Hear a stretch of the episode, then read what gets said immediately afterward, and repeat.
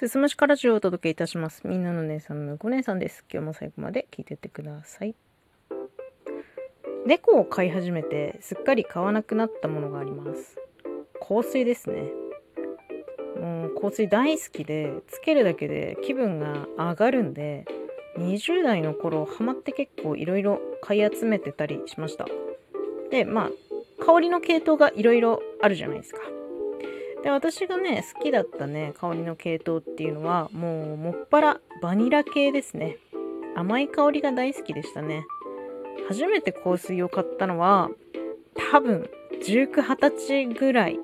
それまで全く興味なかったんですけど、友達の買い物に、まあ、付き添った時に、まあ友達が香水買うって言うから、うーんと思って一緒に見に行って、まあ、その時に一目惚れならぬ一鍵惚れをしたのが、まあ、今は廃盤になってしまったんですけどもニナリッチっていうブランドのニナリッチ2ですね。ボトルの形がなんか、うん、渦巻き状の貝殻みたいな感じのボトルで緑色だったかななんか青色っぽいボトルだったかなと思います。であの通常の 50ml とか 30ml とかっていうサイズじゃなくてなんか頭井さんに入った 10ml ぐらいの小さめのボトルが売っててでそれを初めて買いましたね。なんかバニラにねほんのりアーモンドの香りがするようななんかほんとお菓子みたいなすごい美味しそうな香りなんですけどうーんそれをねもうすごく気に入ったんですよ私は。でもそれ廃盤だったので小さいサイズしか買わなかったしいや次何使おうと思って代わりを探して買ったのがアナスイのスイドリームス、まあ、アナスイの定番のやつですね。ブルーのボトルの。あとねあの縦長のボトルのねピンクシュガーってやつ。もう綿あめみたいな匂いするんだけどピンクシュガーとそれと同じブランドから出てるチョコラバーズってやつ。チョコレートの香りにちょっとオレンジの香りが混ざったようなもうこれもすごい甘い匂いなんだけどまあどれも定番の甘い系なんですよ。でもまあ年齢的なこともありますけど、まあ、ちょっとずつ大人になっていくし結構その甘い香りって冬場はいいけど夏ちょっと重いみたいなのもあってちょっと甘ったるくなってきちゃったんだよね。なのでそこから少しもうちょっと爽やかさが欲しいなっていうことで買ったのがシニョリーナかな。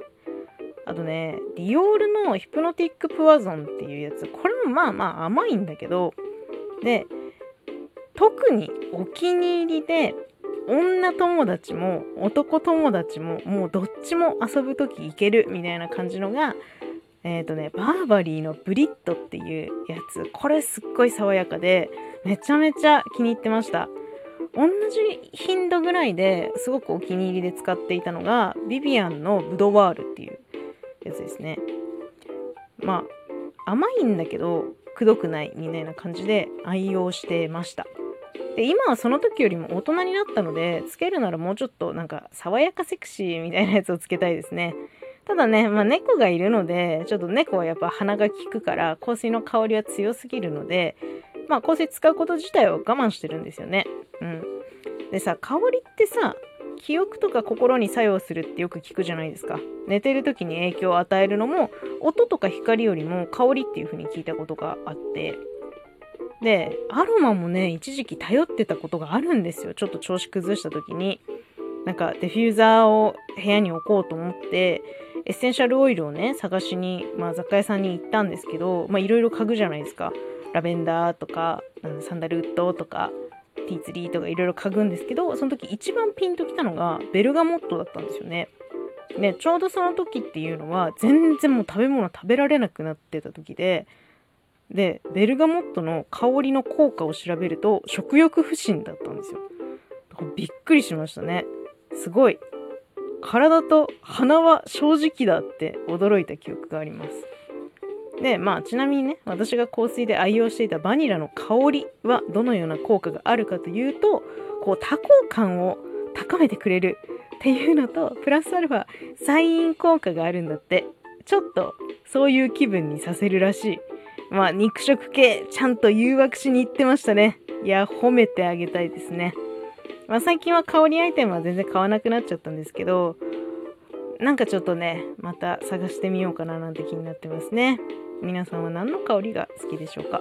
今日は香りのお話でした。最後まで聞いていただいてありがとうございます。また次回もよろしくお願いします。